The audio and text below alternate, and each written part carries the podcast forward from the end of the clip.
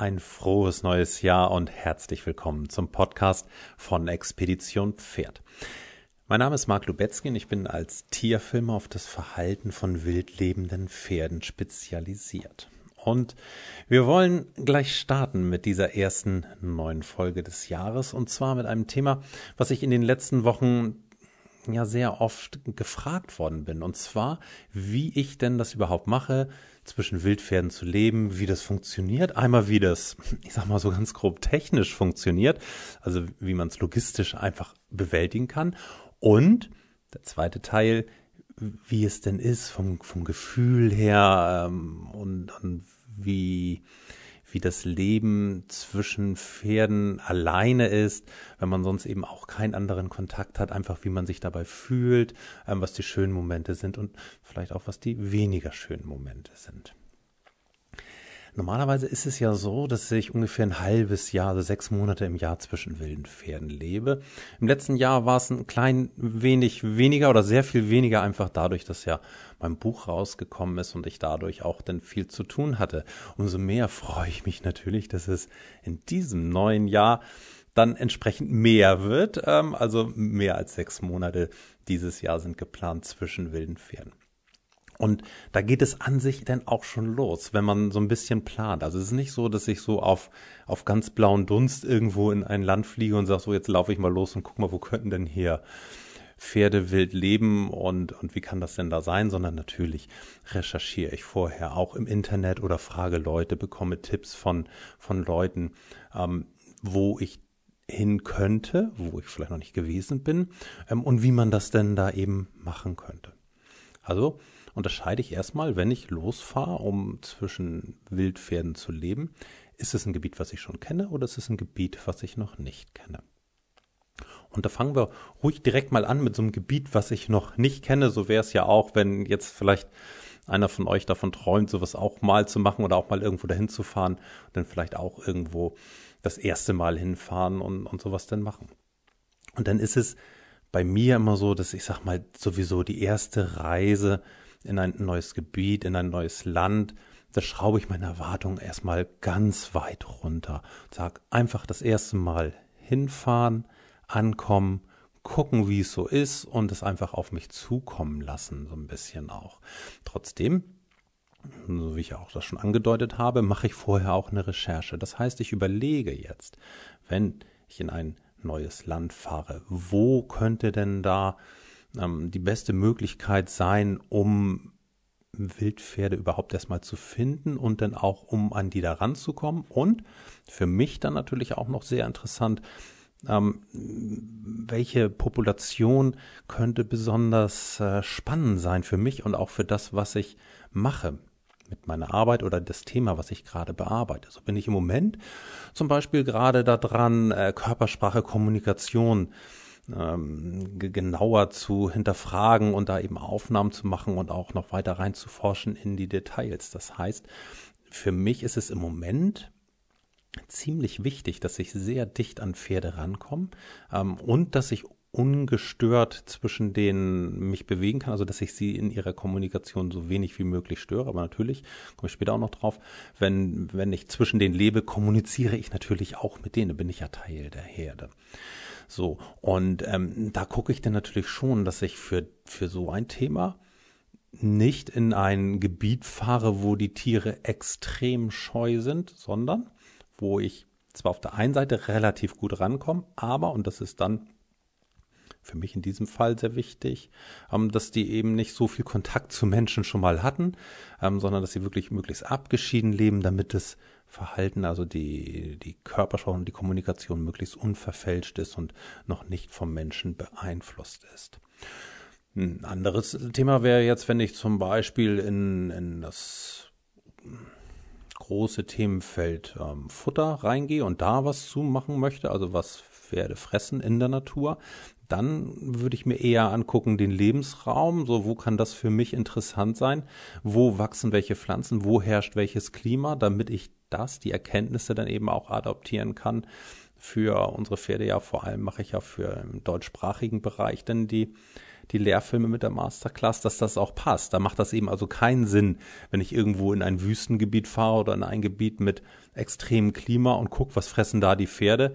Das können wir für unsere Pferde zu Hause dann ja wieder nur schwer oder nur bedingt gebrauchen diese Informationen, weil wir eben ganz andere Pflanzen haben, ganz anderes Klima haben. Also das sind so diese groben Überlegungen, die ich im Vorfeld mache und danach wähle ich dann meine Jahr, äh, Reiseziele aus, auch fürs Jahr.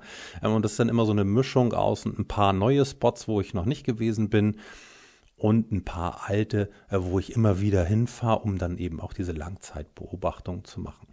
Gut, bleiben wir jetzt aber hier bei einem neuen Spot, also bei dem, oder wo ich noch nie gewesen bin. Und habe ich dieses Jahr auch sogar mehrere äh, in der Planung. Mal gucken, ob es klappt.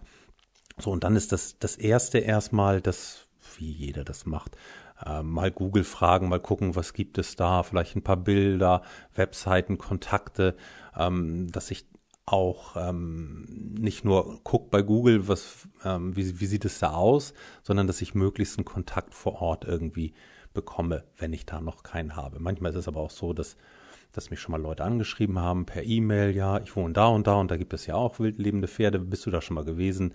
Äh, wenn du Lust hast, vorbeizukommen, melde dich doch mal. Und das nutze ich, das ist das Erste, was ich nutze und das Wichtigste, was ich nutze, wenn wirklich vor Ort ein Local ist, der sich da auskennt ähm, und zu dem ich erstmal fahren kann, wo ich da einen Kontakt machen kann.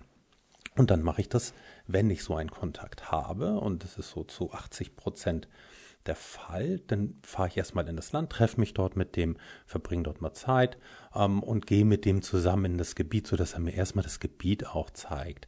Ähm, wo sind, wo sind welche weiß nicht, Flüsse, Seen, ähm, wo ist ein Wald, wo kann man gut lang gehen, wo ist es schwierig, ähm, wo macht es vielleicht auch überhaupt Sinn, nach Pferden zu gucken oder zu suchen, wo macht es weniger Sinn, so dass ich als ersten Schritt erstmal das Gebiet kennenlerne und dann eben auch sehe, so, ja, wie, wie ist die Infrastruktur? Gibt es da vielleicht ein paar Straßen? Gibt es da Wege? Ähm, kann ich da mit dem Auto, mit dem Geländewagen weiterfahren? Ähm, oder kann man nur zu Fuß gehen? Ähm, wenn man zu Fuß gehen kann, wie kann man da gehen? Wo kann man vielleicht ein Camp, ein Basislager aufschlagen? Und das ist dann im Prinzip auch so der, der erste wichtige Kern, ähm, dass man ja irgendwo so eine Basis braucht. Also wenn ich jetzt sage, ich lebe zwischen wilden Pferden, ja klar, lebe ich draußen in der Natur, aber man braucht ja schon irgendwo so einen Anlaufpunkt. Punkt. Ähm, und das ist, häufig ist es ein Auto, dass ich irgendwo mein Auto hinstelle, ähm, wo ich dann eben auch Wasservorräte habe, ähm, auch ein bisschen was zu essen, wo ich auch Technik-Sachen habe, wo ich auch mal Sachen habe zum Wechseln, also Hosen, Jacken, ähm, je nachdem, weil alles kann ich dann ja auch nicht mitschleppen. So, also das ist entweder ein Auto oder eben aber eine Hütte ähm, oder eben bei dem, bei dem Local, wenn das möglich ist, wenn er da eh schon irgendwo im Gebiet ist, dass man da irgendwo, dass ich da irgendwo mein Basiscamp einrichte. Was ich bisher noch nie gemacht habe, dass ich das als, also so ein, irgendwo ein Zelt aufschlage und das als Basiscamp genommen habe. Das kann auch ein bisschen tricky sein, gerade wenn man so mit, mit Wildtieren draußen ähm, oder ziemlich in der Wildnis ist und wenn du dann ein Zelt unbeaufsichtigt lässt ähm, da kann das schon mal sein, dass, dass Tiere das einfach, weil sie neugierig sind, dann auch zerstören. Ah, ich hatte es doch schon einmal, stimmt's. Hatte ich jetzt vergessen. Äh, einmal hatte ich es schon gemacht, das war aber mehr ein Tarnzelt, wo ich dann auch Sachen untergestellt habe.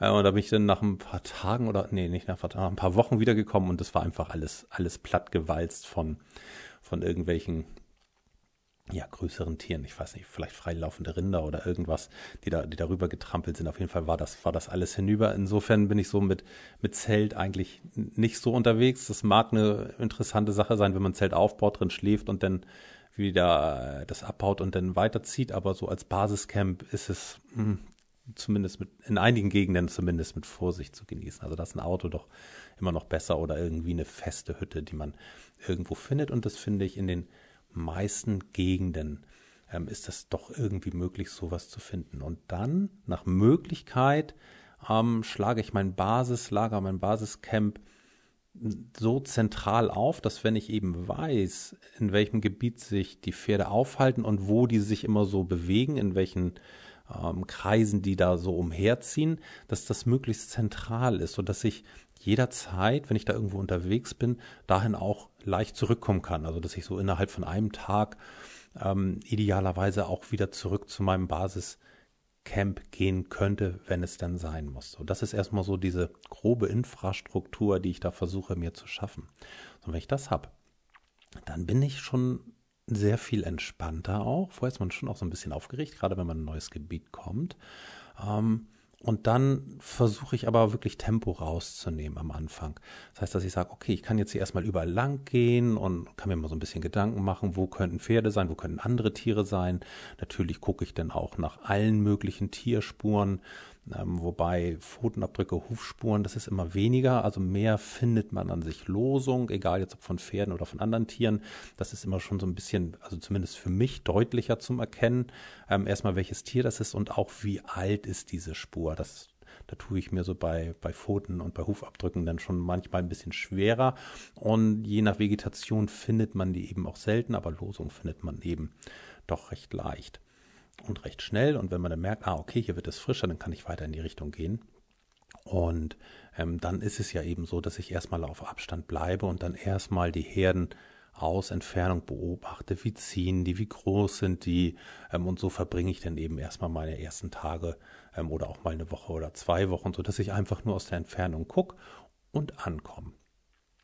Und dann kann ich eben immer wieder zu meinem Basiscamp zurückgehen. Dann brauche ich eben auch nicht gleich alles mitschleppen. Das heißt, ich laufe gar nicht erst mit, mit großen Kameras und mit allem möglichen Kram rum, sondern erstmal mit möglichst leichtem Gepäck und lasse die schweren Sachen erstmal an der Basisstation.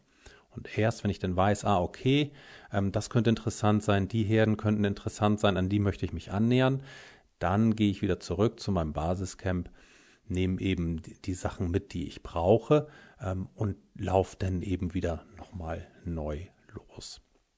So, und dann sind ja eben auch die, die Fragen, die häufig gestellt werden, ja, wie machst du denn das, wenn es regnet und wenn es kalt ist und, und, und. Ähm, und, und ich sag mal, in dem Moment, wo du denn da draußen bist und hast dann irgendwie so, so ein, zwei Herden vielleicht, hört sich jetzt blöd an, im Visier, das ist ja eher so, ich gehe auf die Jagd, aber so hast du dir so ausgeguckt, sagst, ah, die könnte interessant sein, da könnte das klappen, in die könnte ich reinkommen. Ähm, da, dann sind solche Sachen wie, wie Wetter relativ nebensächlich. Das heißt, wenn es denn halt anfängt zu regnen, ja, dann fängt es eben an zu regnen und dann zieht man eben Regenkleidung an. Ähm, oder wenn es kalt ist, das weiß man ja schon, also ich check ja schon auch den Wetterbericht vorher, also so ganz unvorbereitet gehe ich dann ja auch nicht los. Und wenn ich dann eben ja weiß, es wird kälter, dann nehme ich mir eben mehr zum Anziehen mit. So und zum Anziehen, da ist vielleicht der erste Tipp so an für alle, die, die auch Outdoor unterwegs sind oder Outdoor unterwegs sein möchten. Da gibt es ja ein wahnsinniges Angebot heute ähm, in den Läden.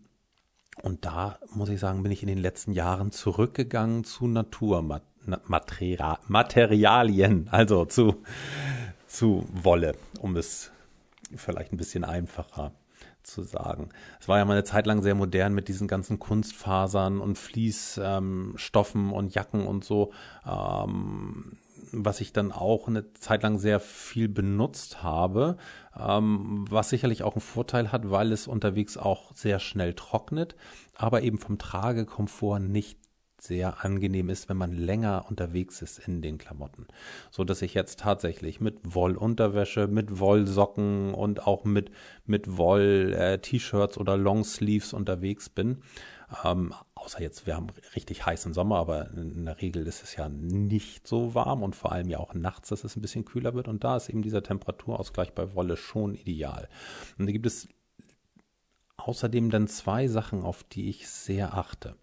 Und das ist einmal, ähm, dass der Kopf nicht kalt wird, vor allem nachts. Also wirklich eine gute Mütze und auch eine Kapuze, ähm, was ich mir nachts immer hoch mache, auch wenn es nicht so kalt ist, weil wenn der Kopf auskühlt, das ist sehr unangenehm.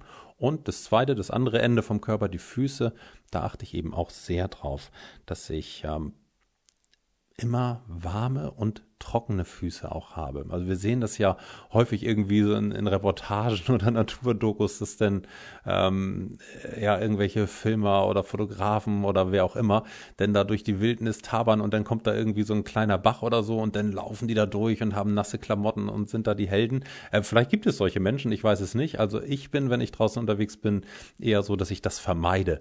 Also das, wenn ich da irgendwie sehe, irgendwo durch muss, ähm, also zwingend durch muss, dann versuche ich schon irgendwie einen Weg zu finden, dass ich trockenen Fußes da durchkomme.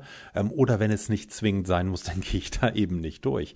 Weil ich weiß einfach, wie unangenehm das sein kann, wenn dann alles nass ist und wenn du dann mit nassen äh, Schuhen, nassen Füßen, nassen Beinen da weiterlaufen sollst und es dann abends oder nachts wieder ein bisschen kälter wird, dann ist es nicht schön.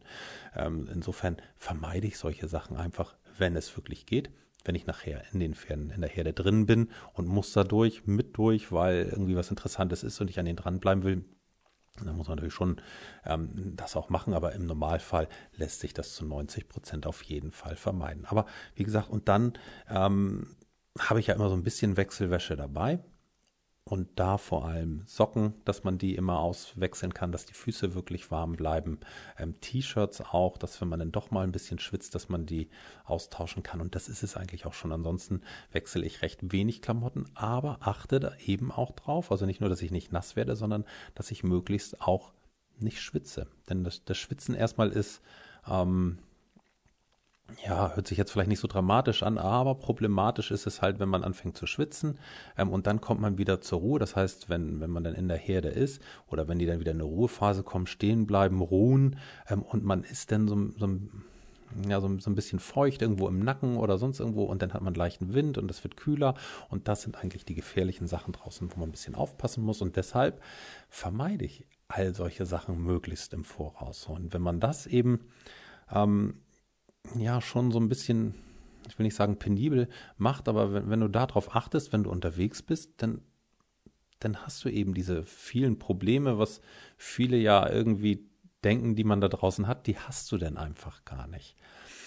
Ähm, und deshalb habe ich auch in den letzten Interviews so ge, gestockt, wenn denn so, so Fragen gekommen sind, ja, wie machst du denn das bei, bei sowas oder bei, also jetzt, wenn es regnet oder wenn es kalt ist, das sind so ganz typische Fragen, die ähm, interessanterweise immer wieder gestellt werden, ähm, wo ich dann erstmal so denke, so, ja, wieso? Das ist ja eigentlich gar nicht so schlimm, wenn du eben dich draußen so bewegst, wie es zum Wetter und auch zum, zum Klima dort passt und eben auch zu dir passt. Und wenn ich eben vielleicht nicht, nicht ganz so fit bin, dass ich, wenn ich, wenn ich schnell renne, eben schnell schwitze, dann renne ich eben nicht so schnell oder ich muss vorher mehr trainieren. So, eine Sache, die ich mir auch jetzt für dieses Jahr wieder vorgenommen habe dadurch, dass ich ja letztes Jahr mehr am Schreibtisch gesessen habe, jetzt natürlich auch schon wieder auftrainiere mich, ähm, damit ich dann eben auch besser hinterherkomme. Also schon auch irgendwo dieser sportliche Effekt. Ja, das ist es eigentlich schon so mit diesem technischen, ähm, was ich dazu zu sagen. Ansonsten ähm, versuche ich halt eben immer so lange wie möglich bei den Pferden zu bleiben und so selten wie möglich zum Basislager zurückzugehen. Aber natürlich, wenn, wenn kein Wasser mehr da ist, also wenn da keine Quellen auch sind, aus denen ich direkt trinken kann, äh, dann muss ich halt schon mal zurück zum, zur Basis und mir frisches Wasser holen.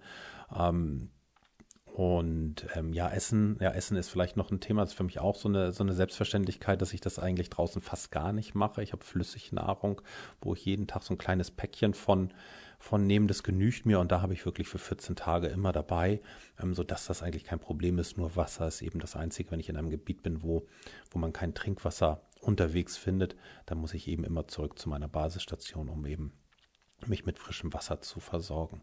So, ansonsten ist es das eigentlich, wenn man vor, im Vorfeld so ein bisschen guckt, mh, hm, ja, so wird das Wetter, äh, könnte heftig regnen oder, oder könnte heftig wehen oder könnte äh, Kälteeinbruch kommen, dass man sich dann eben entsprechend vorbereitet und äh, gut präpariert dann losgeht. Und dann haben wir diese andere Komponente. Also das ist ja so mehr das Organisatorische und dann eben dieses, ja, wie ist denn das dazwischen zu ähm, zu leben. Stört man die denn nicht, die Pferde? Ähm, oder, oder kommen die auf dich zu? Wie ist denn das, wenn, wenn du dazwischen bist? Weil alles, was man sonst normalerweise ja von mir sieht, sind dann ja eben die Aufnahmen, die ich mache, egal jetzt ob äh, Fotos oder Film oder eben die Beschreibungen, also die, die Texte, die ich dann dazu schreibe. Ähm, aber diese, diese Interaktion, wie das für mich ist, das lasse ich ja meist immer so, so ein bisschen außen vor. Ähm, aber kommt jetzt eben auch beim Thema Kommunikation, Körpersprache mehr mit rein, weil das ist eben so, wenn du zwischen Pferden lebst, dann kommunizierst du ja automatisch mit denen. Du kannst dich da nicht rausnehmen. Ähm, so, weil, weil die gucken dich an, die kommen auf dich zu und die nehmen ja eben auch Kontakt mit mir auf und das kann ich ja nicht ignorieren, sondern da muss ich eben auch drauf eingehen. So. Und das ist auch so der, der springende Punkt, dass ich schon so abwarte ähm, und, und mich so zurückhalte, dass ich die Tiere, auch wenn ich in der Herde schon drin bin, ähm, auf mich zukommen lasse und den, und den Kontakt von denen herstellen lasse. Wie ich in die Herde reinkomme, das habe ich ja schon mal in einer anderen Podcast-Folge beschrieben. Einladung in die Herde, so dieser Prozess, wie man dann vom aus der Ferne vom Beobachten dann wirklich in die, in die Gemeinschaft reinkommt. So. Aber wenn ich jetzt dann eben da drin bin, dann ist das eben ganz normal, ähm, dass die Tiere mit mir Kontakt aufnehmen und das machen vor allem erstmal die jüngeren Tiere. Die ganz jungen Tiere, die Fohlen noch nicht so sehr, die halten sich doch noch sehr an ihrer Mutter, außer man hat mal so einen ganz Neugierigen dabei, der kann dann schon mal kommen. Aber wenn die so älter werden, halbes Jahr, acht Monate, neun Monate, zehn Monate oder Jährlinge, gerade so die Jährlinge und dann auch die anderthalbjährigen, die haben, ich will nicht sagen, manchmal ein bisschen Langeweile, aber die werden ja eben schon ein bisschen frecher und neugieriger. Und das sind dann an sich auch die ersten Tiere, die mit mir in der Herde Kontakt aufnehmen, die dann ankommen ganz vorsichtig ähm, und, und, mich beriechen ähm, und dann eben aber auch tatsächlich auch körperlichen Kontakt aufnehmen. Und das muss ich dann eben auch entsprechend erwidern oder eben genauso wie die anderen erwachsenen Tiere das auch sagen, nee, jetzt möchte ich eben nicht. Also ein ganz normales Gespräch und das respektieren auch alle Tiere in einer Herde, egal welches Tier jetzt zu welchem Kontakt aufnimmt, ist es ja immer so, dass es anfragt, ich möchte gerne Kontakt mit dir aufnehmen, ist das in Ordnung? Und jedes Tier, was, ähm, wie soll ich sagen, nicht verhaltensauffällig ist, also wo, wo das Verhalten nicht gestört ist durch menschliches Zutun, ähm, das wartet dann auf die Antwort des Gegenübers. Und da ist es egal, ob das jetzt ein Pferd ist oder ob ich das bin als Mensch. Dann wartet es so lange, bis ich dann sage, ja, ist okay. Und dann gehen wir eben in Kontakt oder eben aber auch, und es kommt auch vor, dass ich sage, nee, ich möchte jetzt nicht. Und dann ähm, akzeptiert das Pferd das dann auch ähm, und dreht dann ab und macht was anderes oder, oder lässt es dann eben sein, bleibt dann da stehen auch, aber macht dann eben nicht weiter. Und ähm, so ist es eben in einer soll ich sagen, in einer normalen Situation, also wenn die jetzt so ein bisschen in der Fressphase sind oder eine Fressphase in eine, in eine Ruhephase langsam übergeht, ähm, hat, man, hat man häufig so diese Kontaktanfragen und ähm, so, und, wenn ich dann in, in eine Ruhephase reinkomme oder wenn die Herde in eine Ruhephase reinkommt, dann reduziert sich ja auch die ganze Kommunikation. Und da muss ich dann eben auch drauf achten. Und das sind an sich dann auch die, die schönen Momente, ähm, wenn die Bewegungen dann langsam weniger werden, also dass die, die ersten Pferde aufhören zu fressen, sich aufstellen zum Ruhen.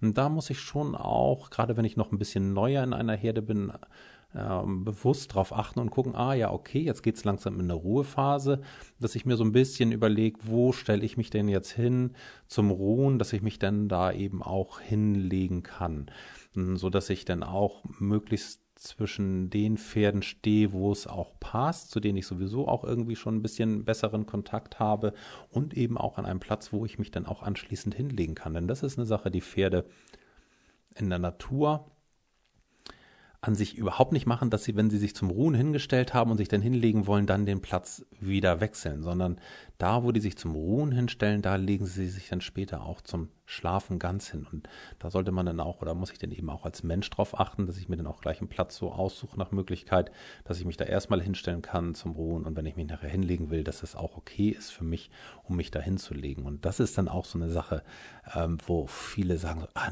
und dann kannst du dich doch nicht dazwischen die Pferde legen und schlafen und ruhen. Doch, es herrscht dann ja in der Herde eine totale Ruhe. Da kann man sich wirklich ganz beruhigt dann hinlegen.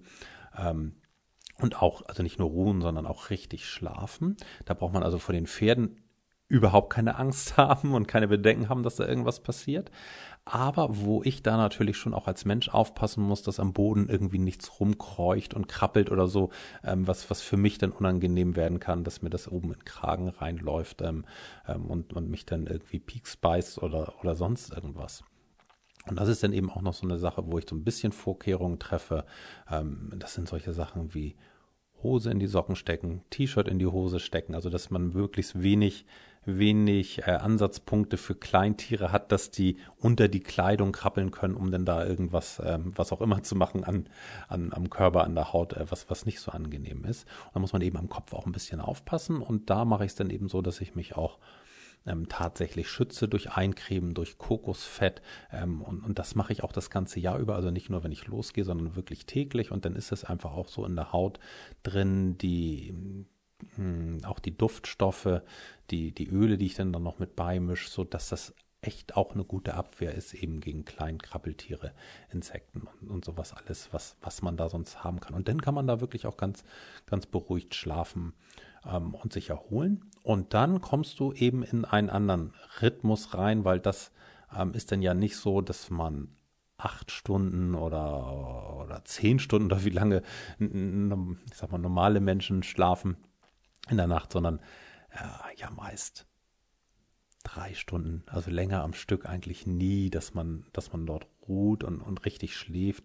Ich glaube, da habe ich länger als drei Stunden noch nie, eher weniger, eher so in Richtung zwei Stunden mal in der Nacht und tagsüber dann, dann aber auch ja immer noch mal und vor allem die, die erste Ruhephase am Tag, denn so gegen Vormittag, Mittag, die nutze ich eigentlich auch noch mehr als in der Nacht. In der Nacht bin ich dann doch eher auch ein bisschen wacher. Ich weiß nicht, ob das so ein bisschen an meinem Typ liegt und dass ich dann in der Nacht schon auch ein bisschen wachsamer auch bin. Ähm, oder eben liegt es vielleicht auch einfach daran, dass ich ein Mann bin, weil bei den Pferden ist es ja eben auch so, dass die Hengste in der Nacht wacher sind und die Stuten mehr schlafen und die Hengste dann eher am Vormittag auch mal mehr, mehr ruhen und schlafen. Und das habe ich auch so ein bisschen übernommen, auch vielleicht, weil ich mich einfach ein bisschen doch noch ein bisschen wohler und sicherer fühle, wenn ich tagsüber in den Mittagsstunden richtig schlafe, als wenn es denn in der Nacht ist. Und so kommst du dann eben so, so langsam immer mehr in diesen Rhythmus rein, den die Pferde haben. Und das ist eben dieses Angenehme bei den Pferden, immer so dieser allmähliche Wechsel zwischen Aktivphase Ruhephase ähm, und eben nicht so, nicht so lange Phasen, wie wir sie haben, dass wir den ganzen Tag arbeiten, dann irgendwie frei machen und, und die ganze Nacht ruhen, ähm, sondern dass, dass das halt häufiger hin und her wechselt. Und das ist, finde ich, für mich zumindest persönlich, ist ein sehr angenehmer Rhythmus, der mir auch sehr liegt. Und ich merke dann, je länger ich da bin und je je besser ich diesen Rhythmus von den Pferden auch annehme, ähm, desto besser geht mir das auch ähm, einfach und desto fitter bin ich auch. Also es geht mir dann echt immer besser und wenn ich zurückkomme von, von den Wildpferden, dann bin ich ja, ja schon so ein bisschen erholt und relaxed, obwohl es ja also wirklich mit, mit Urlaub, also zumindest mit einem klassischen Badeurlaub, wie wir uns ihn vorstellen, überhaupt nichts zu tun hat, aber einfach durch diesen gleichmäßigen Hin- und Her-Rhythmus ähm, ist es sehr angenehm und bin ich dann eben sehr entspannt und dann ist es doch wieder ein ganz schöner Bruch, wenn man in die Zivilisation kommt und wieder in diese vorgegebenen Zeitfenster, die wir Menschen dann irgendwo haben, sich dann da doch versucht, irgendwie wieder ein bisschen anzupassen. Ja, so ist es einfach, ähm, wenn man zwischen wilden Pferden lebt, ein bisschen anders, ein anderer Rhythmus. Man muss so ein paar Sachen vielleicht beachten, ähm, die die Natur vorgibt, dass man doch mehr auf, auf Wetter, auf Klima, auch auf den Lebensraum Acht gibt ähm, und sich dem eben anpasst. Und wenn man das aber macht, dann ist es auf jeden Fall eine sehr, sehr schöne und entspannte Sache. Und das wünsche ich euch jetzt auch. Ein sehr, sehr schönes, ja, ich weiß nicht, erfolgreiches, vielleicht einfach ein schönes Jahr mit euren Tieren, mit euren Pferden zusammen. Genießt die Zeit, die ihr mit denen verbringt, egal ob jetzt das ganz draußen in der Wildnis ist oder vielleicht zu Hause, wenn ihr ein Pferd habt im Stall oder ich sage ja lieber dann auf der Weide ähm, draußen mit eurem Pferd. Versucht das auch gerne mal so in diesen Rhythmus reinzukommen mit eurem Pferd. Dann werdet ihr sicherlich auch merken, wie schön das ist. Und da wünsche ich euch viel Freude und Spaß bei.